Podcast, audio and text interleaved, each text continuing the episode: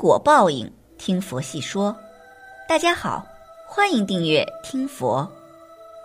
所谓受苦是了苦，享福是消福。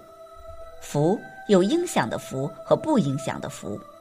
应享的福是自己工作所得来的代价，能够住好房子、穿好衣服、吃好东西、坐好汽车，可以享受一番。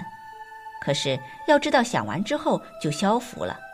而在福报的银行就没有存款了，不应享的福就是在本分之外求享受，有侥幸得来的福，好像强盗抢人家的钱自己享受，这是不讲道理的享受，必定会受到法律的制裁，在福报银行的户头就透支了，应享的福享完之后就报销了福，何况不应享的福硬要勉强享受，这不但消福。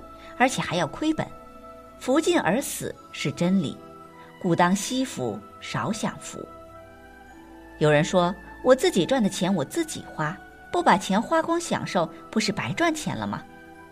我们可以通过比喻来思考，比如一个农民对着粮仓想：“这是我自己种的粮食，当然应享受，不把它吃完，不是白辛苦一年吗？”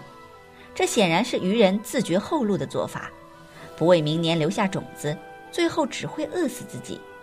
可见，不顾及后果的过分享受，将会耗尽福报，给自己的未来和后世带来无量的痛苦。人的福报有限，能节约不贪着，就可以延寿；如果过分奢侈，福报享尽了，必定福尽而死。有人会想，现在时代不同了，物质条件日新月异。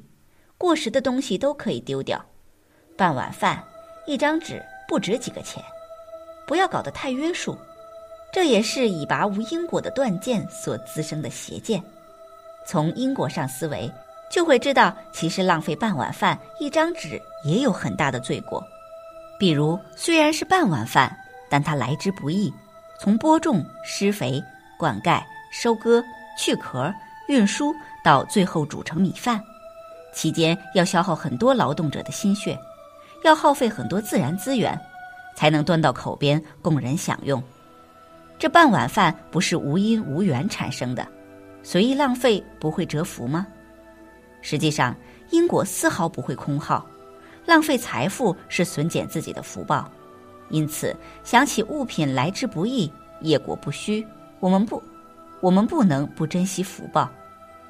古人说。一茶一饭，当思来处不易；一丝一缕，恒念物力维艰。有句话说得好：“浪费是极大的犯罪。”在物质匮乏的年代，人们常提起这句话；但随着社会的发展和物质生活水平的提高，在人们的记忆里，这句至理名言被逐渐淡忘，以致生活中的浪费现象比比皆是。在家里剩下的饭菜被毫不吝惜地倒掉。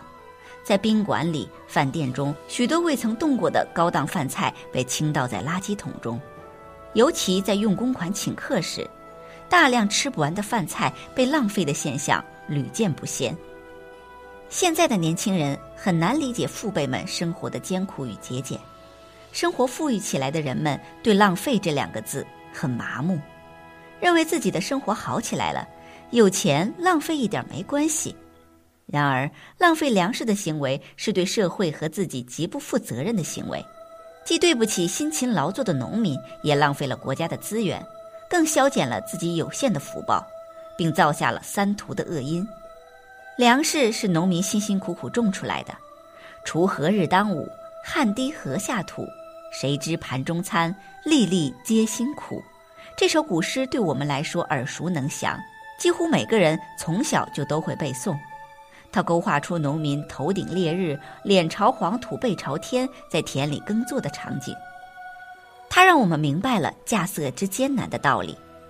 有一次，朋友们一起聚餐，在饭桌上，一位从小在城市长大，后从机关到农村挂职锻炼的朋友提醒大家说：“我们一定要把饭吃完，千万不能剩。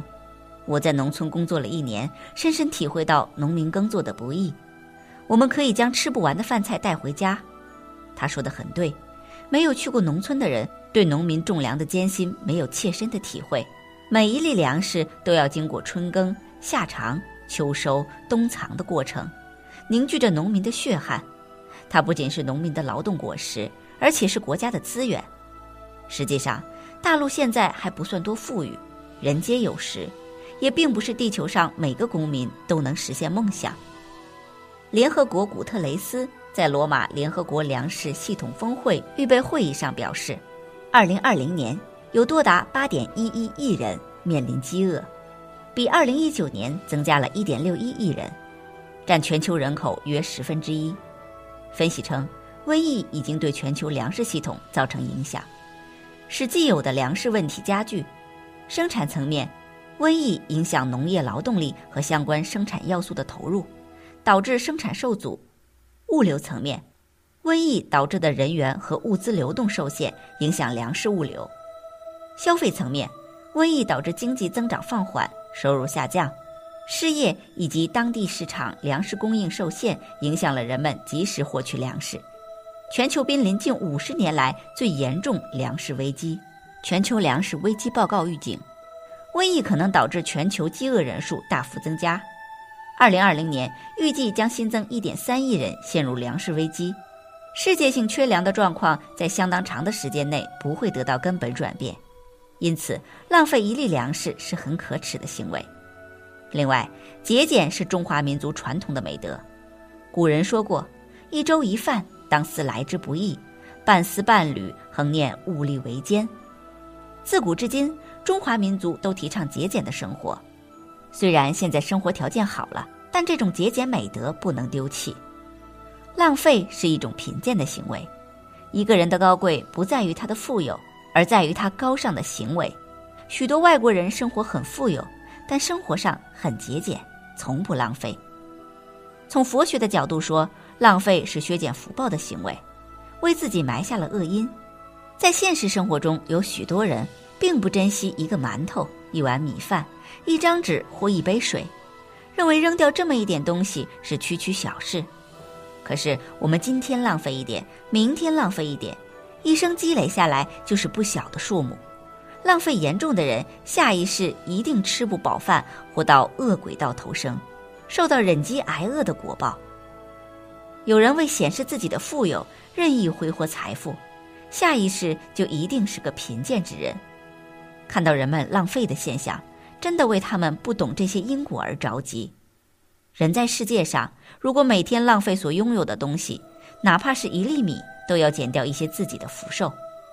人的一生能吃多少，能用多少，都是有定数的，不是我们有钱就可以随便浪费消耗的。人起心动念都有因果，何况是浪费呢？人们常说头上三尺有神灵，我们每天的行为和所思所想的。都有神灵给记录下来，我们千万别自作聪明，不信因果。古大德和佛菩萨说的一切都是真实不虚的，我们要谨慎从之，不可做掩耳盗铃的傻事。曾经听到过这样一个故事：朋友们聚会吃饭，一位从国外回来的朋友可能要显示自己的富裕，要了许多菜；另一位朋友建议他少要一些，不能浪费。这位从国外回来的朋友说。我有钱不怕消福。另一位朋友反驳他说：“有钱就可以暴殄天物吗？别忘了你是中国人，老祖宗没教我们有福就不怕消掉。这样不珍惜福报的人，被惩罚的日子终归会来临。人一生吃多少饭是有定数的，当人把一生能吃的饭逐渐的浪费掉，最终的结果是，有的人无饭可吃，或有病吃不下饭。”甚至是因为缺少食物而让他的生命终结，这些都是浪费粮食的因果惩罚。不论是一滴水还是一粒米，浪费的东西累积的多了，都会在自己和儿女身上减掉一份福。丢掉的东西是要偿还的。人到晚年的时候，不是生病就是贫穷，这就叫消福报。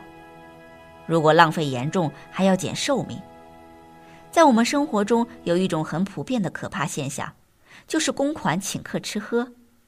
这种请客一般都不是量入为出，吃多少点多少饭菜。在通常情况下，一桌子丰盛的饭菜，大部分被剩下倒掉，造成了极大的浪费。如果这样，每一个参加吃饭的人都要承担着浪费整桌饭菜的因果。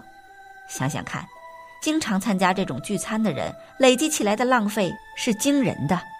这样的人，下一世有什么样的果报是可想而知的。古人说：“静以修身，俭以养德。”节俭也是一种得分，不浪费就是为自己积德。经常浪费的人，得分流失的很快。在现实生活中会遇到诸多不顺之事。有一个人从外地到北京发展，仅五年就挣了二百多万，正在公司蒸蒸日上的时候，却突然关张了。我们通过看这个人的日常生活习惯，就能断定此人无福。他不懂得浪费带来的因果报应，也不懂什么是惜福。吃饭剩下的半盆米饭没有坏就被他全部倒掉，他一点都不心疼。他洗内衣要反复用清水冲洗十遍，身边人知道他的这种行为是不好的习惯，劝过他不要浪费，告诉他浪费的结果是以后不好挣到钱了。如果一个人的福很薄，是不容易进财的。